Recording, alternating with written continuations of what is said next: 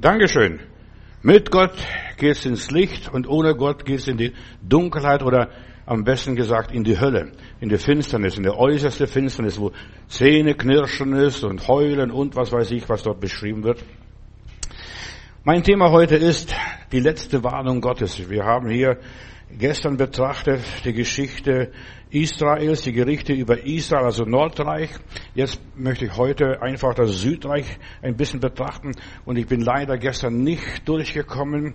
So werde ich mir einteilen, noch so nach und nach die Geschichten zu, einzeln zu behandeln. Diese Männer, die dort die Geschichte gemacht haben, diese verschiedenen Könige. Und heute werde ich im Schwerpunkt in König Hiskia und seine Sippe und seine Familie betrachten. So, so, wir möchten einfach lernen aus der Bibel, Gottes Warnungen. Ja, Gott redet nicht ins Leere. Gott sagt nicht nur bla, bla, bla, bla, sondern Gott hat ein festes Ziel. Wenn er was sagt, dann hat es Hand und Fuß. So, letzte Warnung Gottes. Bald kommt die Nacht, wo niemand mehr wirken kann. Haben wir ein Lied. Bald läuft die Gnadenzeit aus. Es wird immer später. Ich bin in einem, ja, psychiatrische Klinik, besuche ich jemand, meld, park mein Auto zuerst einmal und da steht jemand und dann fragt, könnten Sie sagen, wie spät es ist? Und ich sage dem Mann, wie spät es ist. Und dann gehe ich ein bisschen weiter in der Rezeption, melde mich an. Da steht er wieder da und als ich rauskomme und sage, Entschuldigung, könnten Sie mir sagen, wie spät es ist? Und ich habe meinen Besuch gemacht dort in dieser in diesem Krankenhaus und dann gehe ich wieder raus zum Parkplatz und da steht da mein Auto wieder, mein Herr, es wird immer später. Und genau das Gleiche gilt auch hier, es wird immer später. Weißt du, Kinder und Narren sagen die Wahrheit, es wird immer später. Bald es ist vorbei mit der Gnadenzeit. Es, das Countdown läuft und niemand kann es aufhalten, wenn es einmal angefangen hat. Fünf, vier, drei, zwei, eins, zero und dann geht die Rakete hoch. So, da musste ich nur fest anschnallen. Äh, es gibt kein Zurück mehr. Und ich denke, wenn ich die Zeitgeschichte betrachte, mein Thema ist letzte Warnung Gottes, dass es bald kein Zurück mehr gibt. Und es gibt auch kein Zurück. Jetzt wissen die armen Leute, die Corona propagiert haben, so große Reklame für Corona gemacht, für Mundschutz, Mundschutz gemacht haben, für Impfung gemacht haben, getestet und nicht getestet, was weiß ich, was sie gemacht haben. Die wissen nicht mal, wie man aussteigt. Die Dänen haben es gemacht. Alles abbrechen, und jeder muss auf sich selber aufpassen. So wie man auf die Grippe aufpasst, wie man auf andere Krankheiten aufpasst oder dass man sich nicht ansteckt. Man muss, es muss jetzt jeder selber aufpassen. Das sagen die Dänen und manche anderen Völker auch. So, das Gericht kommt. Und du kannst, man muss mit diesen negativen Dingen leben. Auch wir als Christen hier in dieser Zeit, wir müssen mit diesen negativen Dingen leben, was alles auch passiert. In aller Liebe. So, die Warnungen an Israel waren sehr ernst und Sie wurden, wurden dann von den Assyrern in die Verbannung, Gefangenschaft geführt. Das ganze Volk, nur ein paar dumme Bauern blieben zurück, Entschuldigung. Aber so war es. Der assyrische König hat radikal gemacht. Und jetzt kommt das Gericht an Juda ein paar Jahre später. Und die haben auch Propheten und Prophezeiungen gehabt äh, und so weiter. Und man kann sich den Mund franzig reden. Und ich denke auch hier, was ich mache, ich predige viermal in der Woche und ich versuche den Leuten die Wahrheit zu sagen und zu sagen, wo es lang geht. Aber die wenigstens hören, die wenigstens beherzigen. Die, die meisten gucken nur Bildchen an und klicken, da gefällt mir und da gefällt mir und da gefällt mir.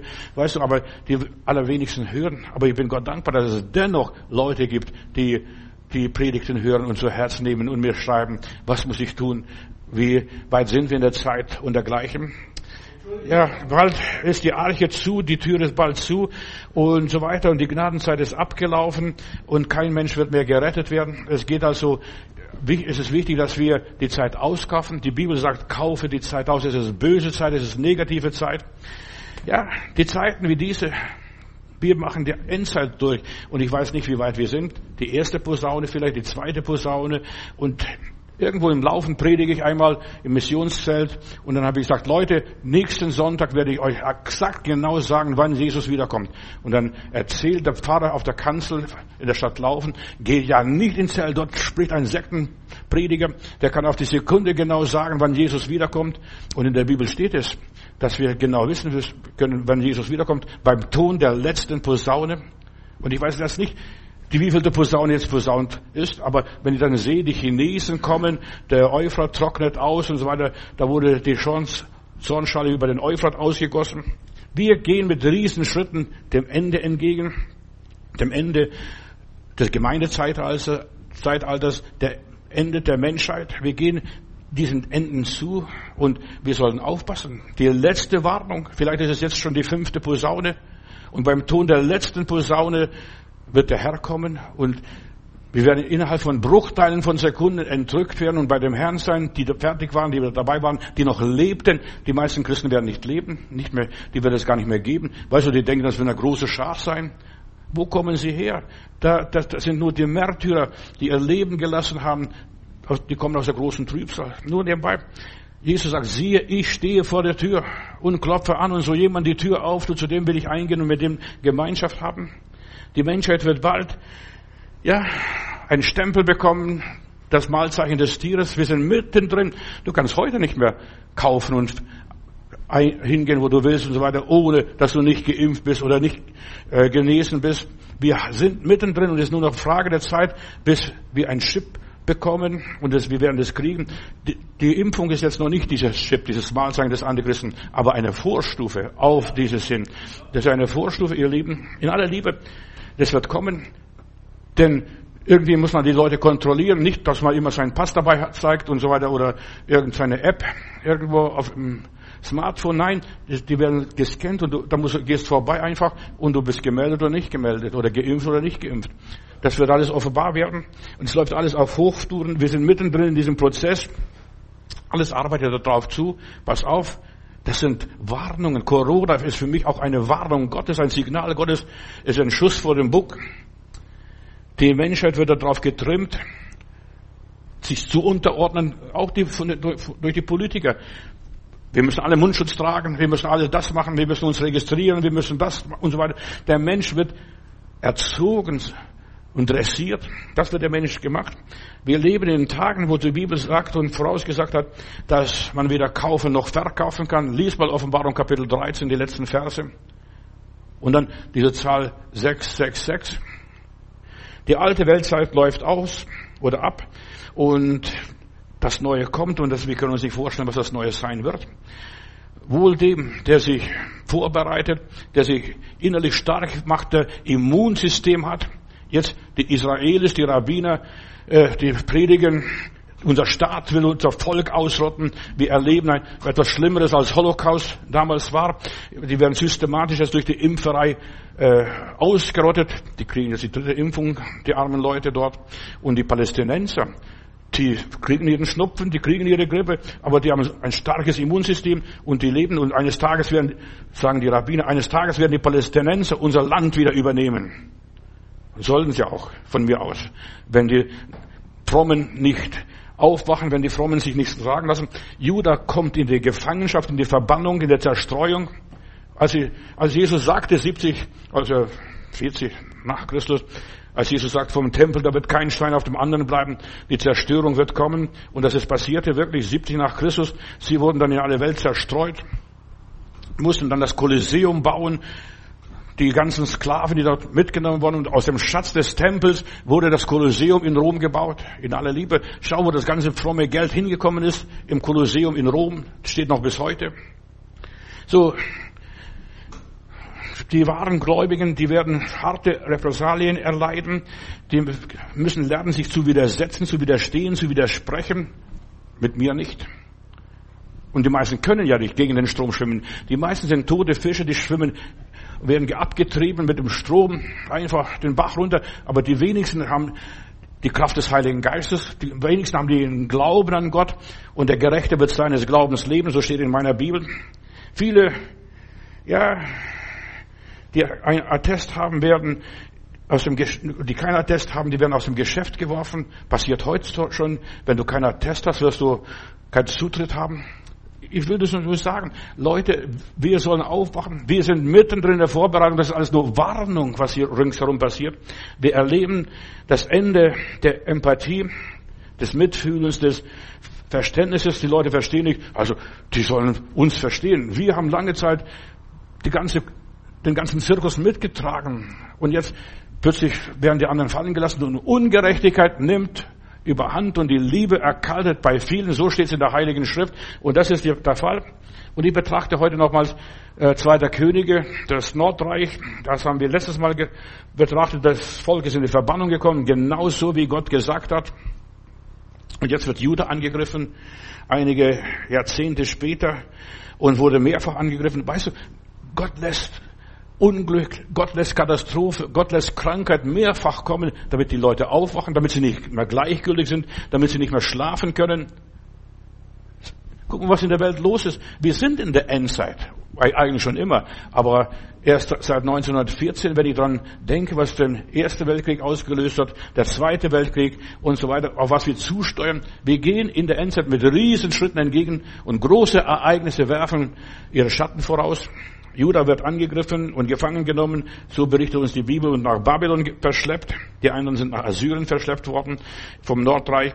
Und in der Zeit, als der assyrische König Salamans, Salamansar äh, das, die nördlichen Stämme ins Exil führte, hatte dann äh, Juda noch verschont aus irgendwelchen Gründen, politischen Gründen, ich könnte sagen, aber die Zeit reicht mir nicht, das alles zu beschreiben. Und jetzt kommt Süd, das südliche Reich, Juda kommt dran. Warum? Weil Gott wollte, dass gerade aus dem Volk der Juden, der Jud, dem Stamm Juda, dass der Messias kommt, der Herr Jesus Christus, dass ein Mann immer auf dem Thron David sitzt. Das war Gottes Vorhaben. Und Jesus ist der letzte Mann, der auf dem Thron David sitzt, nur nebenbei. Und ich möchte den Hiskia einfach ein bisschen betrachten. Hiskia kam mit 25 Jahren äh, auf den Thron. Er hat ja, die Herrschaft von seinem Vater übernommen und er herrschte 29 Jahre. Er war ein gottesfürchtiger König, einer der gottesfürchtigsten Königen überhaupt nach David. Alle anderen konnten es vergessen. Und später nachher dieser Josia, das war auch ein sehr gottesfürchtiger König, aber Hiskia, ja, sein Anfang, er hat sehr jung angefangen, hat den Tempel gereinigt, er führte wieder den richtigen Gottesdienst ein, wieder, wie es früher war. Er hat das Land gesäubert von den Hochaltären und heidischen Kulten, den kanonitischen Götzenbilder. Zweiter König Kapitel 18 kannst nachlesen. Das hat er alles getan. Und dann außerdem führte Hiskia ein kollektives Passafest ein. Wir wollen Gott loben, Gott preisen, dass wir wieder ein Volk Gottes sind. Herausgeführt aus Ägypten und jetzt wollen wir feiern, herausgeführt aus dem ganzen Götzenkult, in das wir verstrickt worden sind. Und er hat auch in Jerusalem das wieder angefangen, noch die Israeliten aus dem Nordreich, die paar Bauern, die noch übrig geblieben sind, mit eingeladen. Kommt, lasst uns gehen hinauf zum Hause des Herrn. Das war, was die Einladung war damals. 2. Chroniker, Kapitel 30, Vers 1 und folgende Verse. Und auch militärisch hat er einiges geleistet, dieser Hiskia. Er hat einen Tunnel gebracht, gebaut äh, zum Teich Siloa.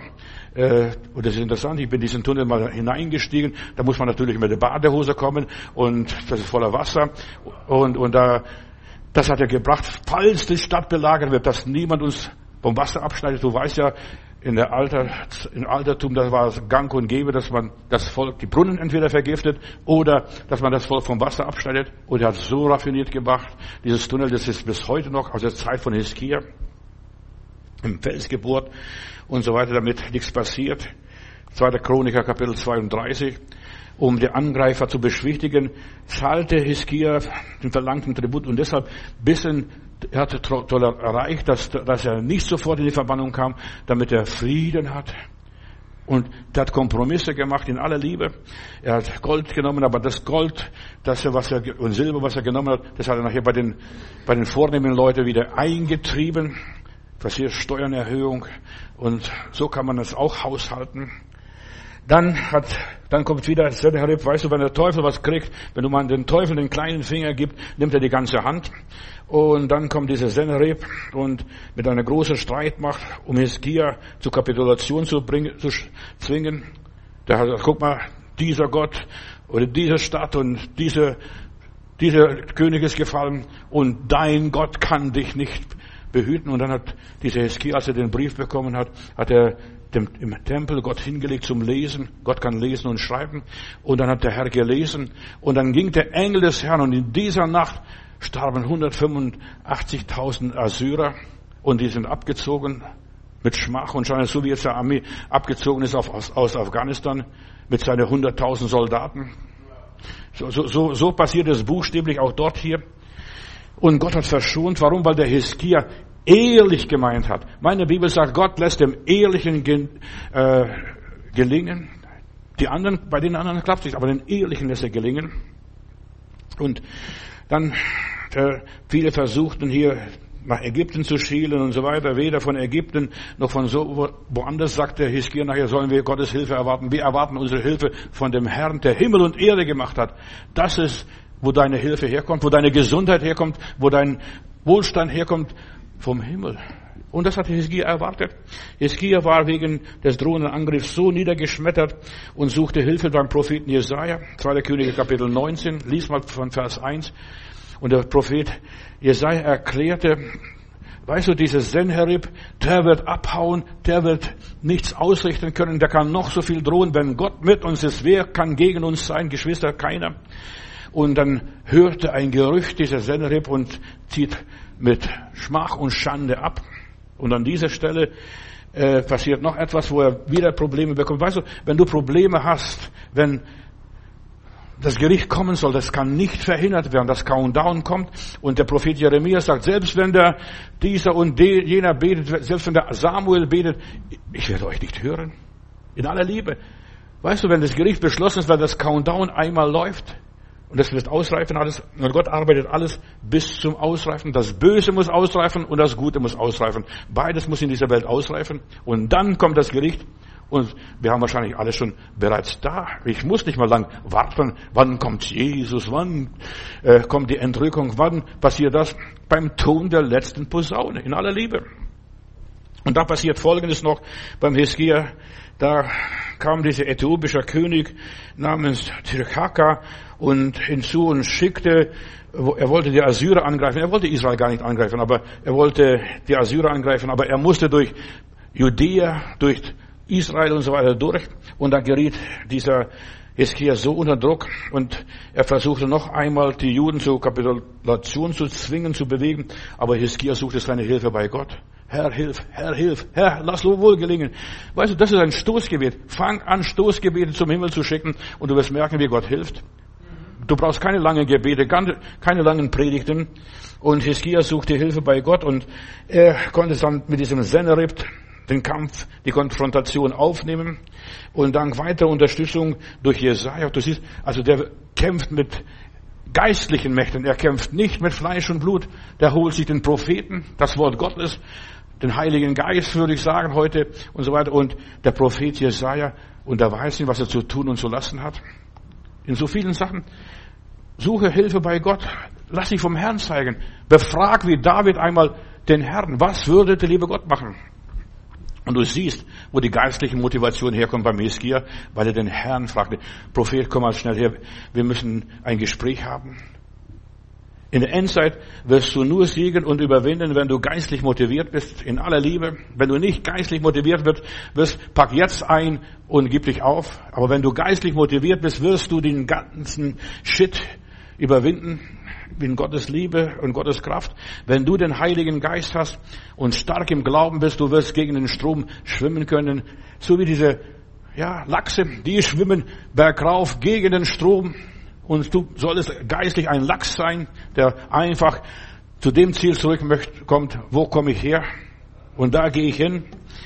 Unsere wahren Kämpfe, lieben Brüder und Schwestern, sind psychologischer Art, müssen geistig, nicht nur geistlich, sondern geistig gefochten werden, müssen im Geist errungen werden, müssen, ja, in der Seele erkämpft werden. Und dir geht es so, wie es deiner Seele geht, nicht wie du geimpft bist, sondern wie es deiner Seele geht, in aller Liebe.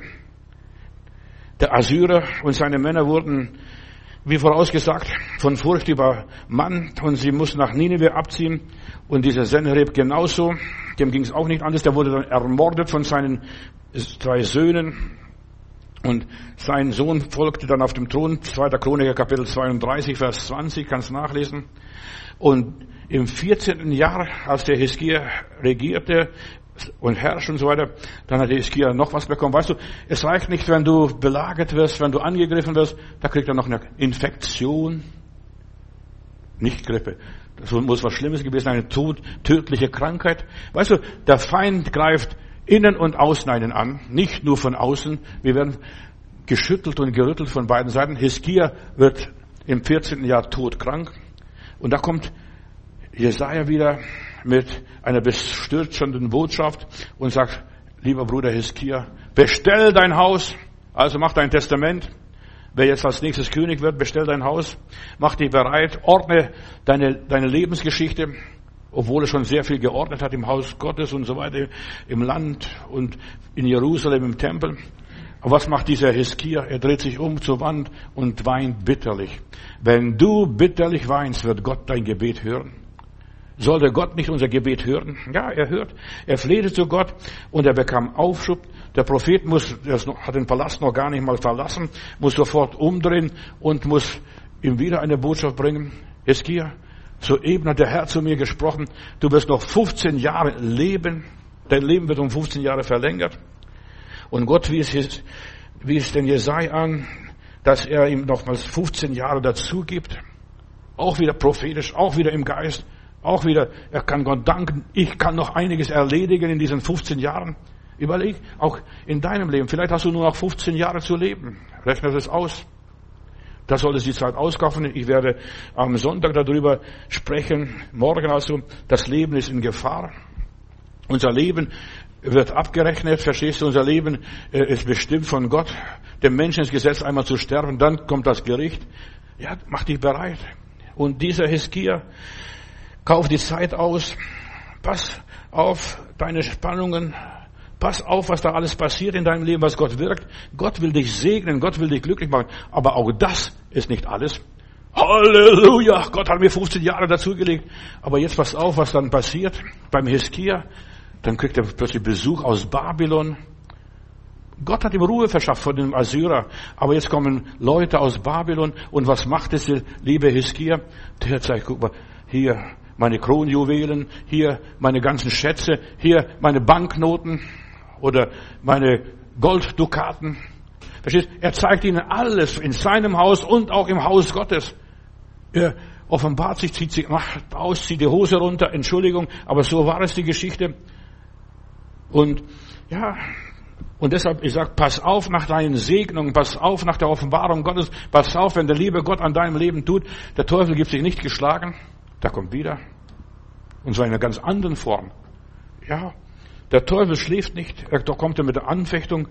Und dann kommt der Prophet Jesaja. Sagen wir mal, Hiskia, was für Leute waren das? Was für eine, die sprechen eine ganz komische Sprache. Ja, das waren die Babylonier, die wollten mich beglückwünschen zu meiner Heilung. Pass auf, wer dich am Geburtstag gratuliert. Pass auf, wer dir Glück wünscht. Pass auf, wer dich segnet. Pass auf, wer dir die Hände auflegt. Pass auf. Das ist nicht von ungefähr, was ich hier sage. Ich will die Leute warnen. Höre die letzte Warnung. Das ist hier die Warnung, was der Hiskia bekommt, was Judah bekommt. Und Hiskia hat es sich gefreut. Guck mal, selbst die merken, dass Gott mit mir ist. Verstehst? Selbst die Heiden merken es. Selbst die Kommunisten merken, dass Gott mit mir ist. Weißt du, so ähnlich wird er gedacht haben. Er freut über die Gäste, bringt äh, der König eine neue Dummheit an den Tag, zeigt den, den Besuchern aus Babylon seine ganzen Schätze. Und das ist, was ich hier sagen möchte, was die Botschaft ist. Pass auf mit Angeberei, mit der frommen Angeberei. Pass auf. Ja, dass du stolz wirst. Das hat der Herr getan. Halleluja. Ich bin Gott so dankbar. In dem Moment, wo du Gott dankst, hört der Teufel mit. Wir sollen Gott danken. Wir sollen Gott preisen. Aber nur Gott. Aber nicht, dass wir die Leute mit einbeziehen, dass wir große Versammlungen machen, dass wir die Babylonier einladen, die Götzendiener einladen, die Nichtchristen einladen, die Moslems einladen in alle Liebe. Ich habe nichts gegen Moslems. Die Hindus einladen, verstehst du? Alle Welt soll hören, wie gut mein Gott ist. Und die werden kommen. Pass auf, was die machen. Ja, wenn, wenn die Leute in Afghanistan hören, wie wunderbar unser Land ist, jeder kriegt Kindergeld hier, jeder kriegt so und so viel Sozialhilfe, jeder kriegt so und so, ach was weiß ich, da kommen sie angerannt, da kann sie keinen Teufel zurückhalten. Ja, die werden kommen. Und so war es auch hier in der Geschichte. Diese Besucher kamen und ja, die gesamten Schätze hat er gezeigt. Und meine Bibel sagt hier, Gott hasst Angeberei. Gott hasst Angeberei. Hört mir gut zu. Und darauf kam Jesaja und warnte ihn. Der Reichtum Judas wäre nach Babylon verschleppt. Das ganze Reichtum, alles, was diese Babylonier gesehen haben, all das wird euch geraubt werden. Du wirst du nichts mehr behalten, Hiskia. Wie konntest du so dumm sein, dass du alles so offen gemacht hast, so Seelenstriptis gemacht hast, so alles gezeigt hast, so dich bloßgestellt hast? Der Feind soll nicht wissen, was du hast, was du bist, was du kannst, was der Herr von deinem Leben will und wie der Herr dich führt und leitet. So, nur das, ja, wird geplündert von den Babylonier und das ganze Haus Hiskias, ja, wurden dann nachher später zu Eunuchen und Sklaven gemacht. Seine Kinder, die konnten ein Harem aufpassen nachher später. Und sie durften vielleicht mit dem König noch zusammen essen am Tisch, aber das war auch alles. Hiskia also, weißt du, das war eine reine menschliche Reaktion. Er war dankbar, was Gott getan hat. Du musst stille sein. Das ist, wenn du, wenn Gott etwas an dir getan hat, halt's Mund, danke, sagst danke für dich persönlich, wo du bist und stehst, wo dich niemand hört in deiner Kammer ganz allein. Da danke Gott so viel du willst. Aber nicht, dass die ganze Welt es sehen soll. Das ist alles Angeberei, nicht Dankbarkeit. Das ist Angeberei. Ich danke Gott dass er das gemacht hat, dass er das gemacht hat, dass er mir das gegeben hat, dass ich diese wunderbare Krone mit diesen Perlen und Diamanten habe. Angeberei, liebe Brüder und Schwestern, ja, die stört die normale Beziehung zu Gott. Angeberei. Ja, der Mensch, ja, erweckt bei dem anderen Menschen Interesse. Was? Der hat so viel. Komm, wir stehlen, wir überfallen ihn, wir rauben ihn aus. Verstehst? Hinter einem leeren Sack läuft kein Dieb nach. Aber wenn der Dieb weiß, der hat was, der ist was, der kann was, der wird abgeholt. Ja, diese Selbstdarstellung, diese Selbstpräsentation, ja, das raubt Gott die Ehre, die Vorstellung, was ich alles kann und bin. Angeberei. Das ist ein verhängnisvolles Ding hier beim Hiskia. Er zeigt, Etchepetsch, schau, ich hab das, was du nicht verstehst, ich bin, was du nicht bist. Gott hat mich geheilt, Gott hat mein Leben um 15 Jahre verlängert. Etchepetsch. Verstehst du? Verstehst du, so wie kleine Mädchen, kleine Kinder? Das, ich kann, ich kann das, du kannst es nicht. Ich bin es, du bist es nicht. Das ist Angeberei. Der Angeber will immer im Mittelpunkt stehen. Ach, Eskia, ach, da kannst du Gott wirklich danken, was der Herr alles an dir getan hat. Ach, unsere Götter können das nicht, aber dein Gott kann das. Weißt du, diesem Angeber, diesem Hiskia ist wichtig, was der andere von ihm denkt, was die Babylonier von ihm denken. Weißt du, der wollte imponieren. Kommt ja nicht her. Ich bin reich. Ich bin stark. Ich kann euch davonjagen. Ich kann euch, kann eine Armee kaufen. Was weiß ich. Ich kann Waffen, neue Waffen kaufen. Er präsentiert sich, will die Stärke zeigen, wie stark er ist, wie reich er ist, wie gesegnet er ist, wie erfolgreich er ist. Und vor allem, wie gut sein Gott ist für ihn das muss nur Gott wissen, dass er gut ist. Das, und das reicht ihm, wenn er weiß, dass er gut ist und dass du ihm sagst. Und dass er so gut von sich selber denkt, guck mal, das ist alles meins, das ist alles meins. So wie der Teufel zu Jesus kommt, das gehört mir und ich kann die Reiche geben, wem ich will. Du siehst, dieser dämonische Anfall in der alten Kirche war Hochmut und Angeberei einer der sieben Todsünden. Und das sollte wieder in der Christenheit eingeführt, dass das eine der sieben Todsünden ist. Es war eines der Sünden Satans so weiter. Der Satan wollte die erste Geige spielen. Er wollte gucken, wie reich ist ihr Babylonier. Da kommt ihr gar nicht mit. Wie wichtig man nimmt diesen Hiskia, wie er will imponieren. Wir müssen aufhören als Christen, uns irgendjemand zu imponieren. Weißt du, wichtig ist, dass du Gott imponierst. Dass Gott weiß, wer du bist und was du kannst und was du nicht kannst. Und Paulus sagt einmal, ich will meine Schwachheit mich rühmen und nicht mehr rühmen meine Bildung, meine Tradition. Ja, dieser Heskia, der Teufel will ja einfach sein, sein Herz erfüllen und der Satan hat sein Herz erfüllt. Und als er dieses alles zeigt, er kommt hier, ich habe noch eine Kamera da drüben, die müsst ihr auch gesehen haben, die Kronjuwelen. Weißt du, die Fantasie der Leute wird beherrscht wie reich ich bin, wie gesegnet bin. Und in der Bibel heißt es, du sagst, dass du reich bist, gar satt und so weiter.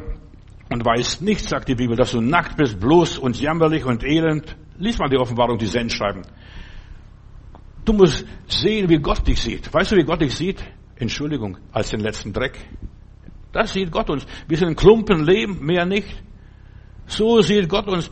Und wenn die Gnade Gottes nicht da wäre, wir wären schon längst aus, es mit uns schon längst vorbei. Der Satan ist ein armer Teufel.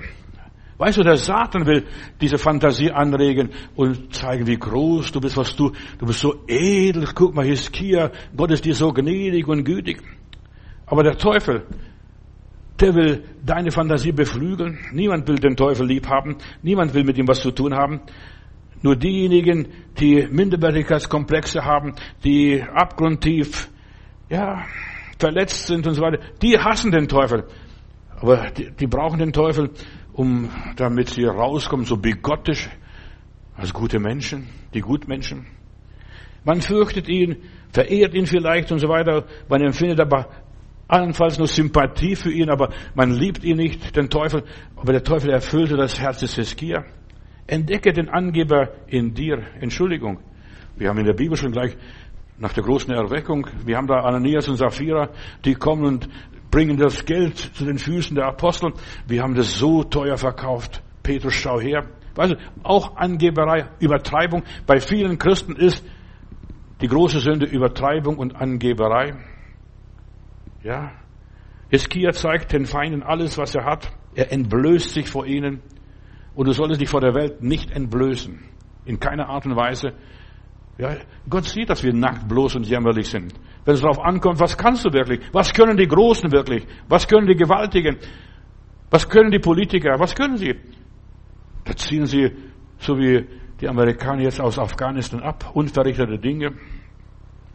Aber wir Menschen wollen immer Eindruck schinden und schmücken und unser Reichtum zeigen. Und die Bibel sagt im Sendschreiben, und ich würde dir raten, dass du kaufst Gold und Silber und so weiter, dass durch Feuer durchleuchtet ist. Der Teufel nützt die Gelegenheit, groß von sich selbst zu erzählen. Es ist auch schlimm beim Zeugnis. Weißt du, wir übertreiben so oft bei Zeugnis. Wir erzählen unser Zeugnis, wie Gott gut ist und so weiter. Aber wir schmücken es noch aus, noch ein bisschen schöner, noch ein paar Schnörkel, noch ein paar Blümchen. Und da wird es übertrieben. Und das sollten wir aufhören. Ich habe zeitlang, als die Jesus-Bibel-Bewegung war, meine jungen Leute mitgenommen in den Gemeinden und die gaben laufend Zeugnis, was Gott getan hat. Und da kommt Gott hilft, glaube ich, hieß es, so, so hieß er, und sagte, Bruder Madudis, ich gehe nicht mehr mit. Und ich sage, warum? Ja, ich muss immer die gleiche Geschichte erzählen. Und mir fällt immer wieder ein, die Geschichte noch ein bisschen schöner zu machen, so auszuschmücken. Und ich komme mir wie ein Heuchler vor. Ich erzähle die Geschichte. Gott hat was getan. Das war wirklich wahr. Aber ich schmücke das aus, denn ich gehe noch weiter. Ich bin nicht stehen geblieben. Ich habe mich weiterentwickelt. Als damals, dass ich aus der Drogenszene kam, als ich in Kabul war, diese ganzen Drogenstraße runtergegangen bin, in Ashram irgendwo gewesen bin. Ja, ich habe das alles mitgemacht. Aber weiß ich, schmückt das immer noch schöner aus. Denn ich denke, der Herr hat noch mehr getan. Und genau das ist, was der liebe Gott nicht will. Bleib bei der Wahrheit. Ich bin nichts, Herr, du bist alles. Ich bin schwach, doch du bist stark. Ich bin arm, doch du bist reich. Ich bin krank, doch du bist gesund, lieber Gott. So, er tut das, um sich selbst und seine Bedeutung so ins Rampenlicht zu rücken. Unsere Zeit, die Medien helfen uns dazu, dass wir noch bessere Angeber sind. Auch guck mal an, was der Evangelist, der Bruder aus Amerika, was er alles geleistet hat. Wie viel Waisenhäuser er unterstützt. Wie viel armen Leuten hat er geholfen. Schau, die Selbstdarstellung, dieser Narzissmus, das ist, was Gang und Gebe in Christenheit ist, sich selbst darzustellen. Wie der Pharisäer dort im Tempel, Gott, ich danke dir, dass ich das machen kann, das machen kann, jenes machen kann und dies machen, aber ich bin nicht so schlecht wie der Sünder da, dieser Zöllner hier.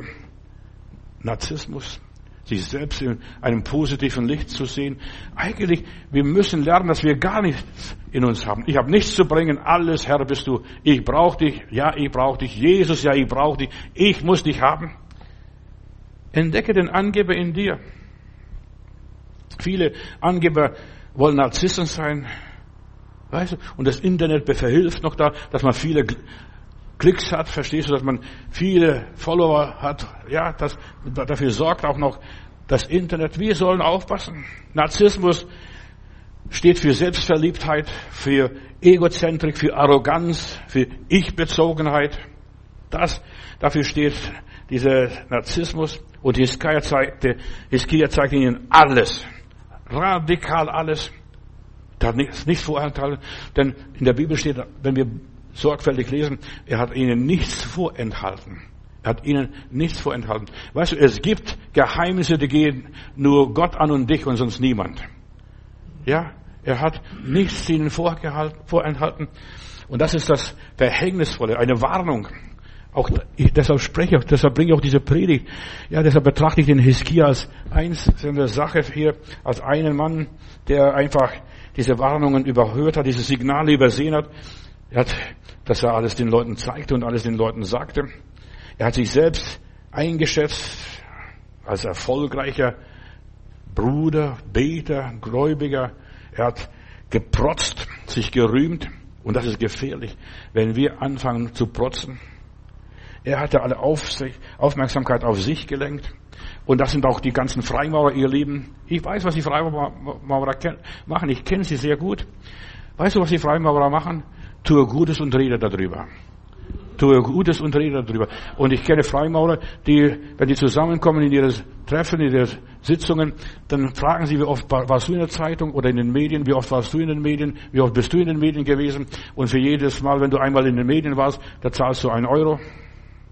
Verstehst? So bauen sie ihre Kasse auf. Tue Gutes und rede darüber.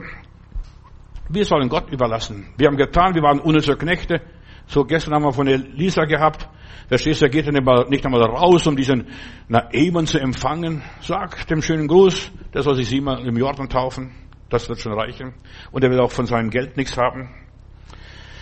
Ja, den Freimaurern ist es wichtig, dass ihr Name populär wird, dass sie in den Schlagzeilen widerstehen. Auch jetzt diese ganzen Wahlen. Da kämpft der eine Politiker wie der andere.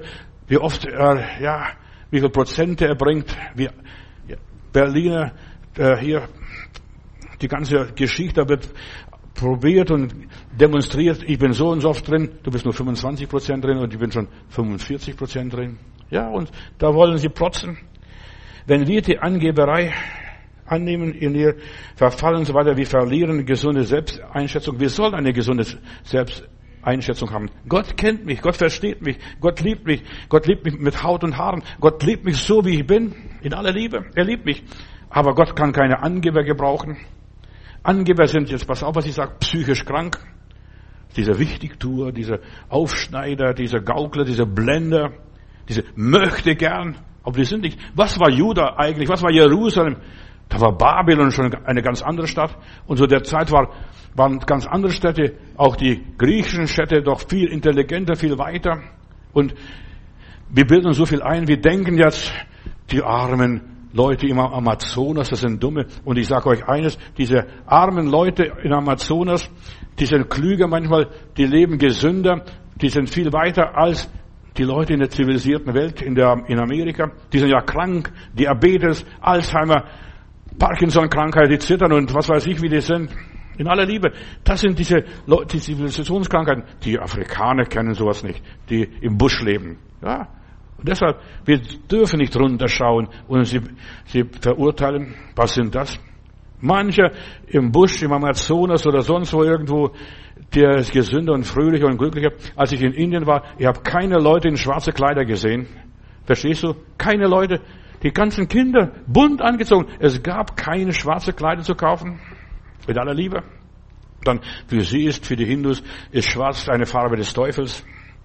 So, so viele Menschen möchten nur groß sprechen und letztlich, wenn du darauf hinguckst, da steckt nichts dahinter.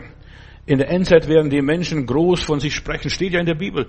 Sie werden groß von sich sprechen. Lies mal Thessalonicher Brief. Und sie wollen nur punkten, nur punkten.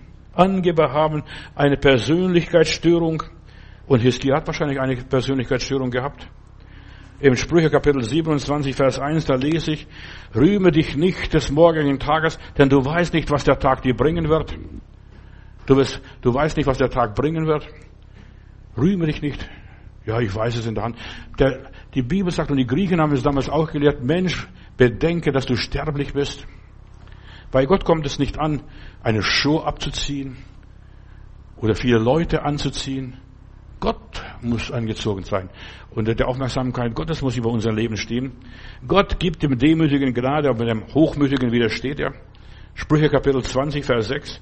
Viele Menschen rühmen sich ihrer Güte. Ach, guck mal, so viel, so barmherzig ist es. Er hilft den anderen und dergleichen, was er alles Gutes getan hat und darüber redet. Wer aber findet einen Menschen, der zuverlässig ist, der hat was gefunden. Es gibt so wenig zuverlässige Menschen. Die Bibel warnt uns eindrücklich vor Sucht nach Ehre. Er sagt, du kannst nicht Gott dienen, der Herr Jesus. Er sagt, du kannst Gott nicht dienen, wenn du noch von Menschen Ehre suchst. Sie wollen von anderen bewundert werden. Denk an den Pharisäer hier, was die anderen denken. Die wollen an den Heckern gesehen werden, wie sie beten, lange Gebete verrichten, wie sie beten. Weißt du, da ist nichts dahinter. Ich komme nach Heilbronn, übernehme die, eine kleine Gemeinde damals und so weiter. Da ist ein so kleiner Bruder und der betet, lieber Gott, ich danke dir. Habe ich gedacht, Mensch, wie geistlich der ist. Was für eine Stimme der hat, wie er mit dem Leben Gott spricht. Aber so viele Menschen wollen Gott beeindrucken und du kannst Gott nicht beeindrucken. Gott lässt sich nicht manipulieren. Wir haben einige Schwestern auch in Heilbronn gehabt und die haben dann weinerlich gebetet, lieber du siehst, du kennst, du weißt. Weißt du, auch das Weinerliche, die Stimme kann, mit der Stimme kannst du Gott nicht begeistern und nicht entgeistern. Gott kennt das Herz, Gott schaut das Herz und nicht die Stimme. Gott schaut nicht auf das Äußere. Er sieht, was Menschenherz ist. Viele rühmen sich ihrer Güte. Guck mal an, was ich für ein perfekter Kerl bin. Die Bibel warnt uns vor Sucht nach Ehre. Auch das ist eine Sucht. Nicht nur Medikamente und Alkohol und Zigarettensucht oder was weiß ich welche Sucht auch. Auch die Ehesucht ist eine Sucht. Oh, ehre mich. Und so weiter. Ich denke nur, manche Geschichte hier, wie der König Saul, der hat versagt vor Gott. Gott hat seinen Geist ihm entzogen und dann kommt Samuel und dann und ermahnt ihn und dann sagte Samuel, ehre mich vor dem Volk, sag, dass ich immer noch König bin, immer noch von Gottes Gnaden bin, dass Gott immer noch bei mir ist. Sag es, ehre mich. Sie wollen bewundert werden, geehrt werden. Angeberei ist ein Glaubenshindernis in aller Liebe.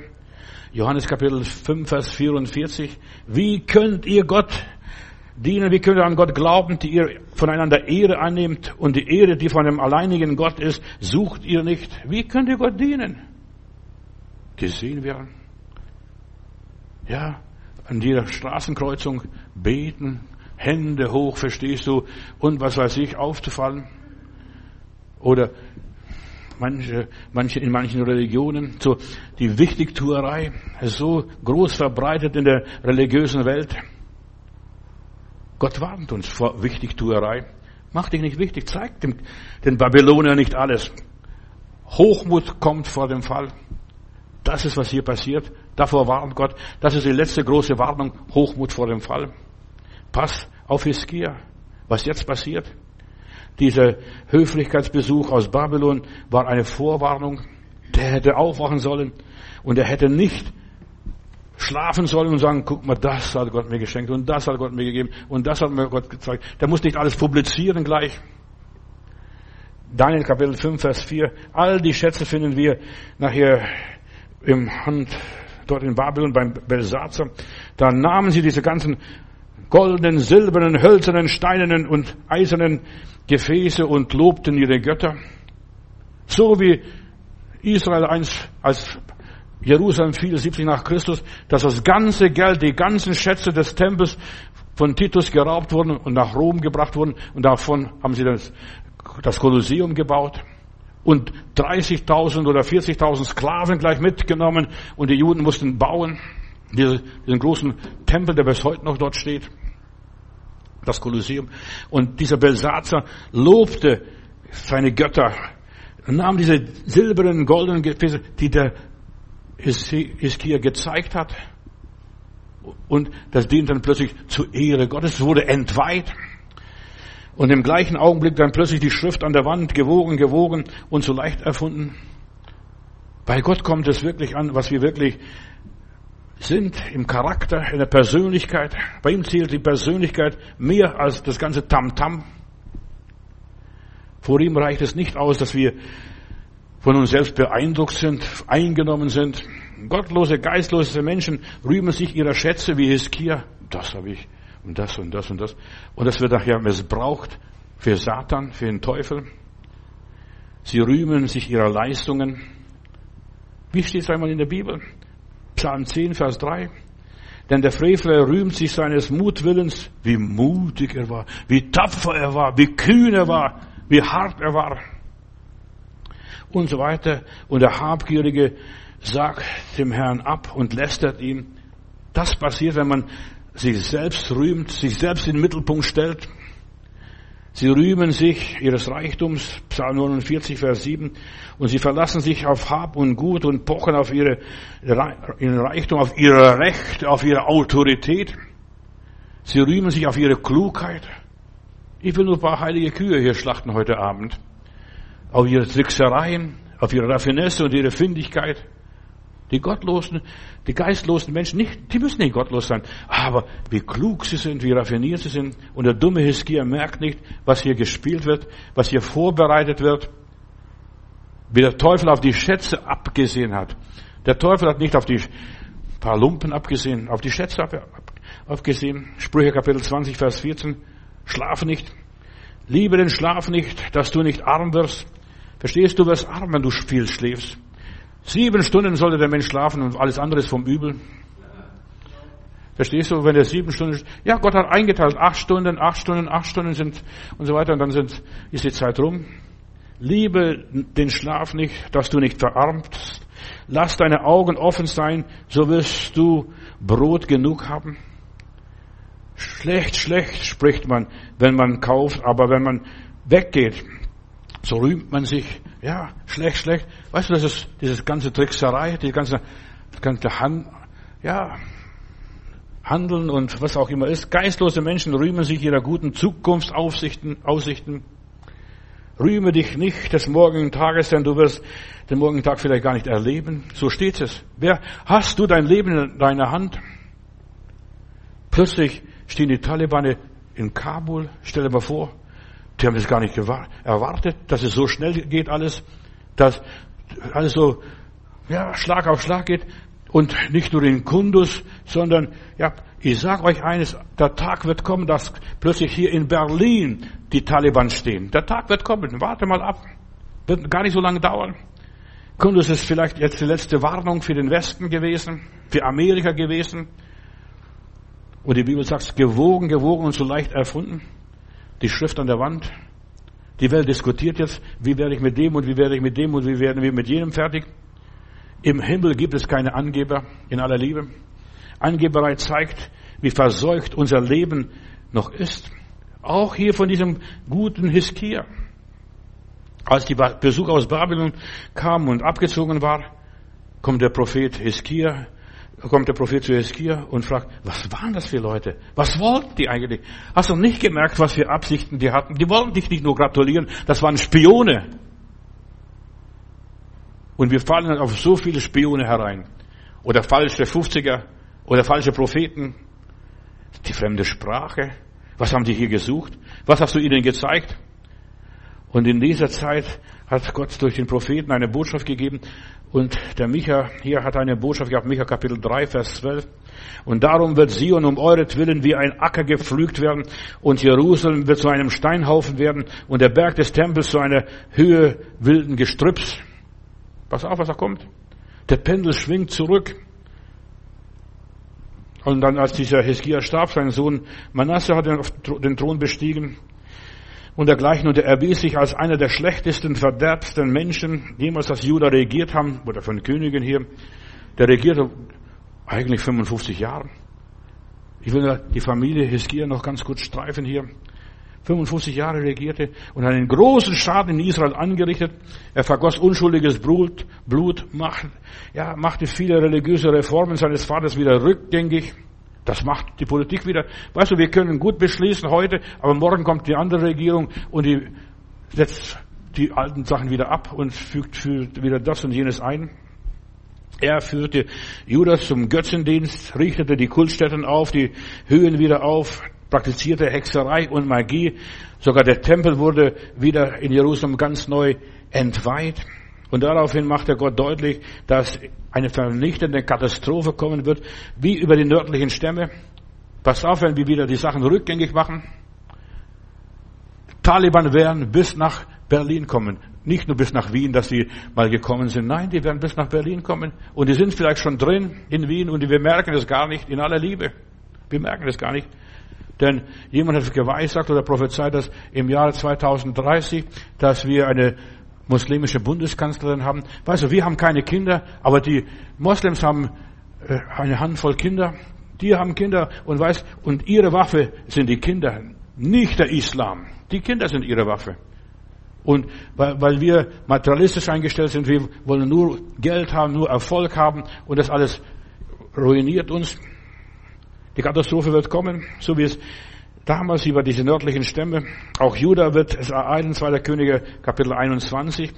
Und ich will Jerusalem die Meschnur anlegen, wie an Samaria und das Lot wie am Haus Ahab und will Jerusalem auswischen, wie man Schüsseln auswischt und will es umstürzen.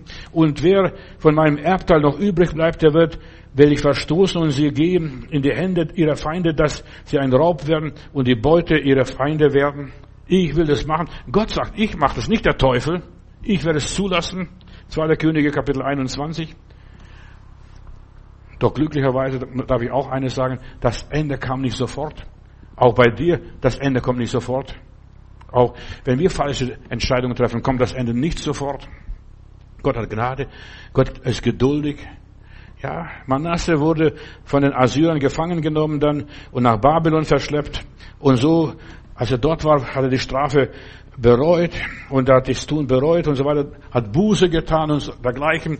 Und er wurde wieder nach Jerusalem zurückgeschickt und während seiner übrigen Regierungszeit schaffte er den Götzenkult nicht mehr ab. Er schaffte das nicht mehr, was er eingeführt hat. Er ließ die Kultstätten gewähren, nützte die Höhe noch, um die Götzen anzubeten. 2. Chroniker 33. Manasses Tun lebte in ihm weiter oder nach ihm weiter. Seine Reue konnte den Schaden im Volk Judäa nicht wieder gut machen und ungeschehen machen. Weißt du, was wir angerichtet haben, der Schaden kann nicht wieder gut gemacht werden, was dieser Manasse gemacht hat. Und sie wirkt nach seinem Tod sogar weiter. Ihr Einfluss verbreitete und verstärkte sich, bis das ganze Volk vernichtet wurde und bis nur ein Rest übrig blieb. Bei Gott bleibt immer ein Rest übrig. Es werden nicht alle gerettet. Nur ein Rest, ein Überrest sogar. Ein kleiner Junge irgendwo. Manasses Sohn Amun folgt ihm und mit 22 hat er Reformen durchgeführt, die, ja, die, die, von seinem Vater waren. Und nur zwei Jahre später auf dem Thron wurde er von seinem, einem seiner Diener ermordet. Sein Nachfolger war ein achtjähriger Sohn, und jetzt will ich auch noch, der gehört auch zur Familie Hiskia, war nur ein achtjähriger, der wurde König. Stell dir mal, Kinder werden König. Es ist eine alte Prophezeiung gewesen in Israel. Äh, Weiber und Kinder werden euer Volk regieren. Und das ist passiert dann. Ein Kind, dieser Josia mit acht Jahren wird König. Und er war der letzte gerechte König in Juda. Er erwies sich im Lauf seines Lebens, so, er war 31 Jahre auf dem Thron als Gottes Werkzeug, dass er Gott diente. Mit 16 fing er an, obwohl er noch jung war, den Gott seines Vaters David zu suchen.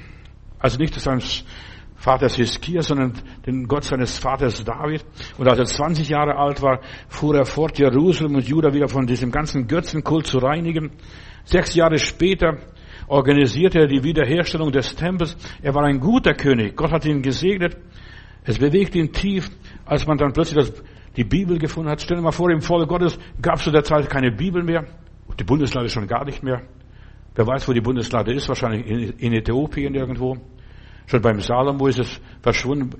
Selbst bei der Tempeleinweihung gab es die Bundeslade nicht mehr im Tempel. Aus welchem Grund auch immer. So ist nicht mein Thema. Aber da fanden sie das Gesetz und sie haben gelesen das Gesetz und sie waren ergriffen, welche Schuld das Volk auf sich geladen hat. Wenn du die Bibel liest, du, da werden dir die Augen aufgehen und wie krass dieser Ungehorsam war, was sie sich alles auf sich geladen hat. Und in seinem Auftrag befragte der Priester die Propheten, die Propheten Hulda. Auch Frauen waren Propheten, nicht nur Männer. Die meisten Leute glauben nur, Gott benutzt nur Männer. Aber wenn keine Männer da sind, benutzt Gott auch Frauen in aller Liebe. Und ich danke Gott für die Frauen. Und Die Priester haben die Hulda befragt hier und die Hulda hat eine Botschaft von Gott bekommen und gibt diesen Propheten, diesen Priestern weiter und sagt, siehe, ich will Unheil über diese Städte und ihre Einwohner bringen. Alle Worte dieses Buches, was hier in der Bibel geschrieben steht, dass der König von Juda hat lesen lassen, will ich mich ja, über sie bringen, weil sie Göttern geopfert haben. Mich haben sie erzürnt mit allen den Werken ihrer Hände und so weiter. Äh, darum wird mein Grimm gegen diese Städte entbrennen und die Städte wird ausgelöscht werden. Ja, der Tempel wird plattgewalzt werden. Jerusalem wurde von dem ersten Zerstören Jerusalems unter Nebukadnezar bis in unseren Tagen wurde 17 Mal bis zum Boden flach zerstört und wieder aufgebaut. Immer wieder, die Stadt ist immer wieder aufgebaut worden, aber die wurde zerstört. 17 Mal in der Geschichte, eine Predigt für sich selbst, 17. Und Gottes Wort hier für Josia war spezifisch, dass das Ende für das Volk nicht in seiner Zeit kommen sollte, sondern weil er so Gott treu war, in den nächsten Generationen, 2. Könige 22, 18. Und trotzdem war Josia klar geworden, dass über Juda ein Verdammnis, ein Damoklesschwert hängt. Es ist nur noch Frage der Zeit. Ja, außer wenn das Gesetz Gottes gehalten wird und so weiter, dann will Gott wieder einen Bund mit uns schließen, einen ganz neuen Bund. Und Gott hat einen ganz neuen Bund geschlossen durch Jesus Christus auf Golgatha, dort in Jerusalem. Das war das letzte Mal, wo Gott gewirkt hat. Und der Josia war sehr fleißig, hat gründlich gearbeitet, er setzte die verderbte Priesterschaft ab, verbot die sexuellen Riten im Tempel, innerhalb des Tempels, weil der Tempel ist zu einem Puff geworden damals. Da, die ganzen Leute, die kamen nicht nur zum Beten, sondern die kamen, um Sex zu haben, auch im Tempel. Das war, das war Religion. So ist die Religion entartet. So viele christlichen Gemeinden sind auch sehr entartet. Man sitzt in der Gemeinde und ja, ein schöner Rücken kann entzücken. Und dann guckt man, der würde zu mir passen, der passt nicht so zu mir und der andere passt auch zu mir. Und dann schaut man sich die Leute an. Auch das ist nicht okay, auch das ist nicht in Ordnung. In aller Liebe. Er hat das alles ausgemerzt, so wie die Opferung von Kindern. Abtreibung habe ich gestern gesagt, das ist Opferung von Kindern damals gewesen und heute genau das Gleiche. Und die entweihten Stätten der früheren, des früheren Götzendienstes und so weiter. Was seit der Zeit von Salomo passierte. Salomo war der Erste, der den Tempel entweihte. Er tötete den Priester Gottes und hat den Priester eingesetzt, der ihm gefiel, der ihm nach der Schnauze redete. Du siehst, schon bei Salomo fing das Verderben am Hause Gottes an und das Gericht fängt am Hause Gottes an. Wenn ich so die Bibel anschaue, ja, er schloss die ganzen Götzenbilder raus und aus den Kultstätten und so weiter hat er alles entfernt. Anders als im, im Nordstädten war es. Und dadurch wurde ja eine Maßnahme und eine alte Prophezeiung von 300 Jahren erfüllt, dass wieder das Volk zurückgebracht wird auf Umwege, auch wenn es immer wieder ist. Und er zerstörte die Kultstätten und hat auch den Altar in Bethel zerstört, nur nebenbei, wo der Jerobeam aufgerichtet hat. Weißt du, er hat seine, der Jerobeam hat nicht nur, als er damals Juda und Israel trennte und sich von Salomo löste, dieser Jerobeam, der hat seinen eigenen Tempel in Samaria aufgebaut, seinen Altar aufgebaut, nach seiner Fassung. Jeder kann in meinem Reich nach meiner, nach seiner Fassung selig werden, so eigene Religion. Und so viele Leute, sobald sie was erkannt haben, was entdeckt haben, machen sie gleich ihre eigene Sekte, Religion oder Gemeinde, die in aller Liebe. Und Josia, Josia, Josia rief hier ein erneutes Passafest auf in Jerusalem. Und ganz Judäa und alle anderen aus Israel waren herzlich eingeladen, 2. Chroniker Kapitel 35. Wir wollen den Herrn suchen, wir wollen den Herrn suchen. Und es wird berichtet, dass kein Passer so gehalten worden ist wie dies von der Zeit der Richter an, die Israel gerichtet haben und in allen Zeiten der Könige von Israel und der Könige von Juda. Es gab so ein Passer nicht. Und kannst, du kannst nachlesen, wie so Passer ausgesehen hat, dass man dann in so einer Hütte wohnte und dass man das alles so durchgespielt hat. Gott hat uns rausgeführt. Wir wohnten in Zelten in der Wüste. Wir waren Wanderer. Doch trotz dieser ganzen Josias-Reformen hatte Gott wegen der Sünden der Vergangenheit, der Väter und so weiter, besonders der Sünde des Königs Manasse, das Ende für ganz Israel beschlossen. Hier lese ich in der Bibel, und der Herr sprach, ich will auch Juda von meinem Angesicht wegtun. Ich will damit nichts mehr zu tun haben mit diesem ganzen Gesindel, wie ich Israel weggetan habe und will diese Stadt verwerfen, die ich erwählt hatte, Jerusalem, Jerusalem und das ganze Haus, Juda, von dem ich gesagt habe, mein Name soll da drin wohnen. Das Heil kommt von den Juden und natürlich, Jesus war das, der, dieses, dieser Heiland, dieser Retter der Menschen, aber dann war die Zeit vorbei und jetzt wurde Jerusalem aufgegeben, genauso wie Gott versprochen hatte. Musste Josia die Verschleppung seines Volkes nicht miterleben, aber der Pharao Necho im Folge von geopolitischen Ereignissen und so weiter, er wollte zum Euphrat, um die Assyrer zu, ja, sich an ihnen zu rächen, sie zu strafen.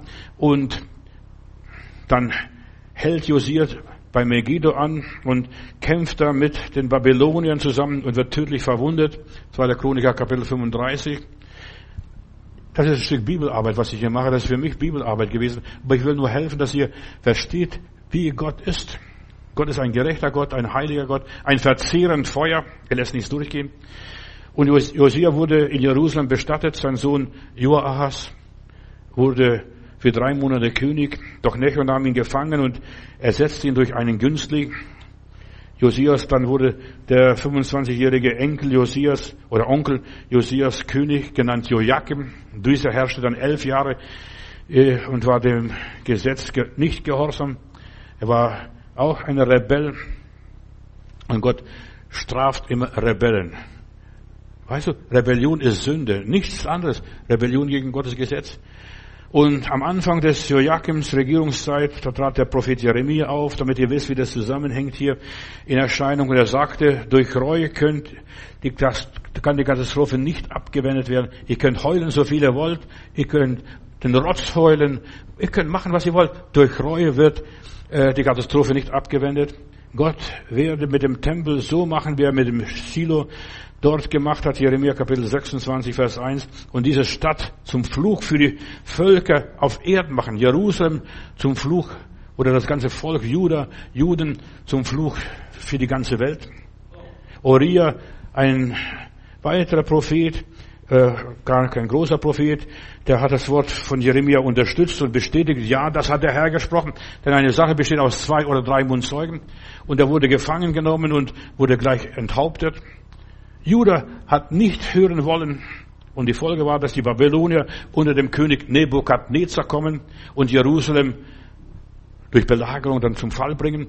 Weißt du, und Gott sagt, Nebukadnezar, durch Propheten Jeremia, Nebukadnezar ist mein Diener. Nebukadnezar ist mein Diener. Und dieser Nebukadnezar hat die ganzen Weltreiche gesehen in seinem Standbild. Gold als Haupt, Silber als Brust, Lenden als, aus Messing und so weiter. Und dann die Töne aus aus Ton und, und dann die Füße mit Zehen aus Ton und Erz vermengt. Und wir haben das Europa. Europa ist ein uneinheitliches Reich. Das römische Reich war unheimlich bis zum Schluss vermischt bis heute. Die Oststaaten, die wollen was anderes, als die Weststaaten wollen. Rom wurde zerteilt.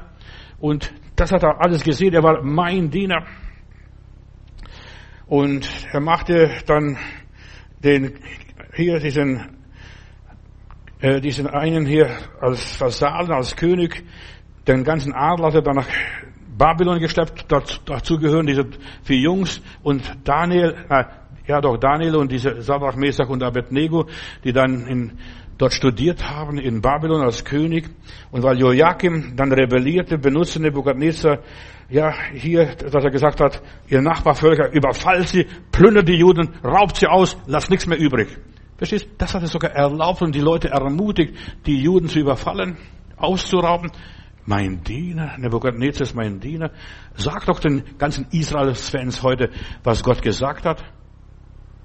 Gericht ist beschlossen gewesen, weil sie Gott verlassen haben und weil sie Gott gekreuzigt haben, Jesus gekreuzigt haben, den König von Israel. Doch Dies geschah, um die Worte des Propheten zu erfüllen. 2. König Kapitel 24, Vers 1. Ganz nachlesen. Jeremia, Jeremia prophezeite auch, dass man um Joachim nicht trauen wird, also keine Klage veranstalten wird. Und darum spricht der Herr über Joachim, dem Sohn Josias, dem König von Juda. Man wird ihn nicht beklagen. Ach Bruder, ach Schwester.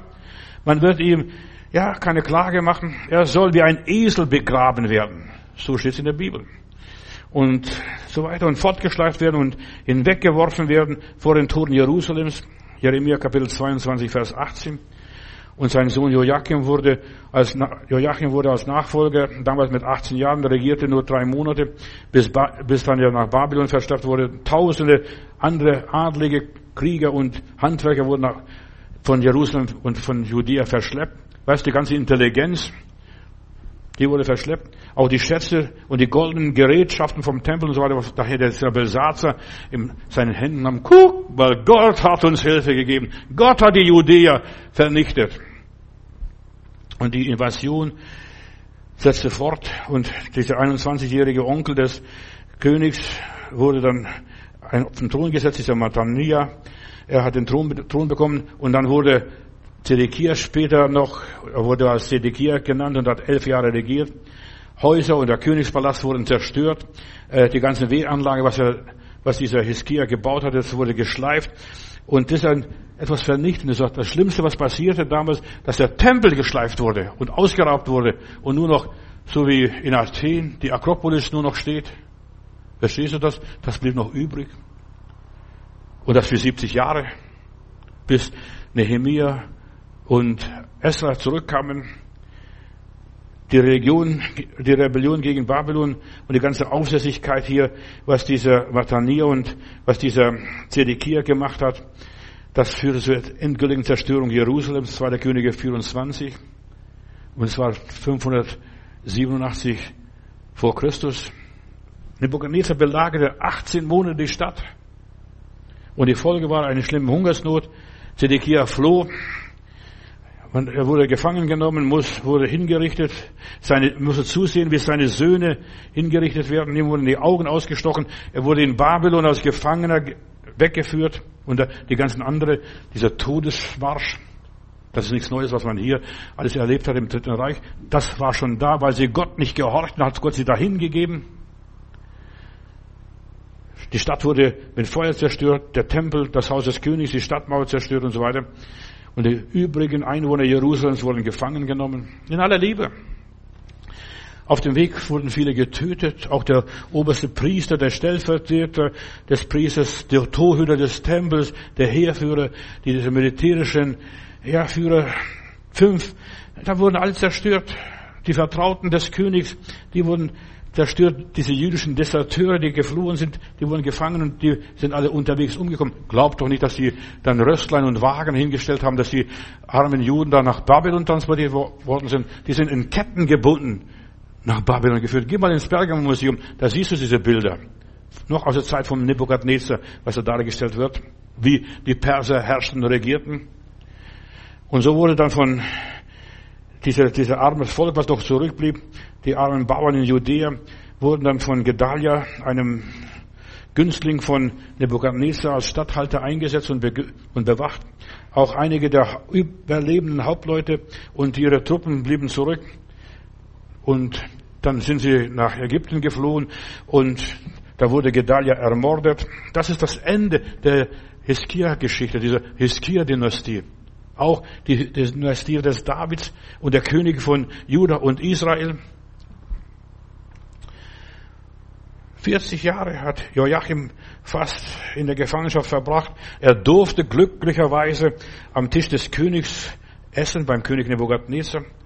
Vor Judas Niedergang und Gefangenschaft wurde gewarnt und hat es nicht kapiert, aber er musste 40 Jahre den ganzen Zirkus mit ansehen, miterleben. Ein Leben lang, 40 ist immer ein Leben lang. Und in dieser Zeit war er, sagt Neskia, Jeremia und Jesaja. Hör auf die Warnungen. Auch, ja, wenn es Verschwörer sind, Querdenker sind, auch wenn sie vielleicht irgendwie so, ja, die sehen im Geist etwas. Manche Leute, vor allem drogensüchtige Leute, in aller Liebe, drogensüchtige Leute sind sensibel, die empfinden mehr als du denkst, weil die Harmonie suchen. Und der Heilige Geist spricht auch heute noch, ja, auch durch diese Predigt hier. Nimm deine Zukunft und deine Gesundheit nicht auf die leichte Schulter.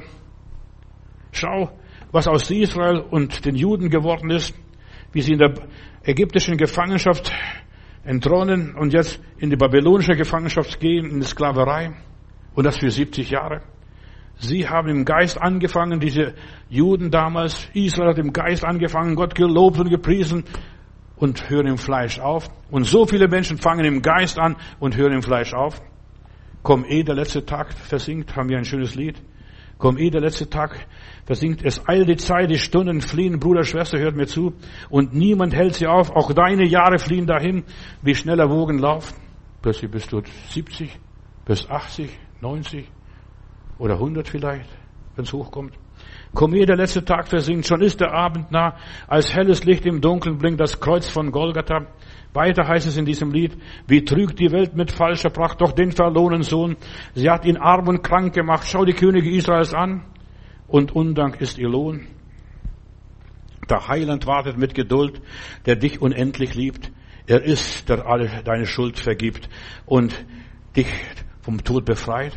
Es eilt die Zeit. Dein Sündenheiland kennt schon, ja, dein Sündenleid kennt Jesus schon. Er gab dafür sein Blut. Oh, glaub an ihn, den Gottessohn, und es wird alles gut. Komm, ehe der letzte Tag versinkt, die Rettung ist dir nah. Auch heute Abend ist dir die Rettung nah. Egal wo du bist, egal wo du diese Predigt hörst. Komm, ehe der letzte Tag versinkt. Herr, wir vernehmen und spüren deine Warnungen. Bald bricht der Tag X an.